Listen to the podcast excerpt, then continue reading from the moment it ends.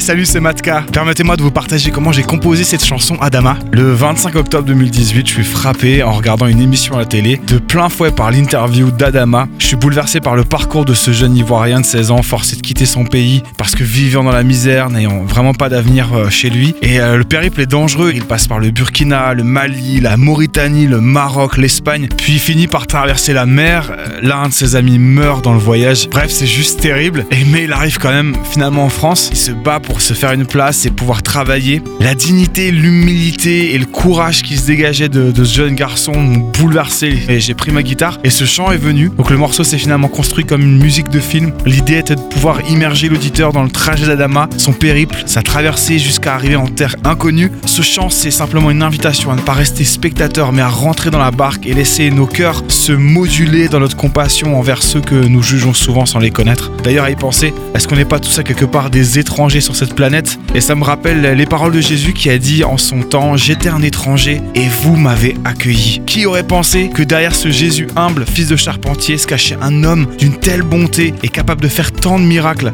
Donc, mon attente en partageant ce chant, c'est que chaque personne soit touchée dans son âme et trouve la volonté de s'engager en faveur des plus démunis de la manière qu'elle jugera bonne et juste pour elle. Adama, Mustapha et les autres. Vos sourires nous procurent tant d'espoir. Votre volonté balaye tous nos déboires.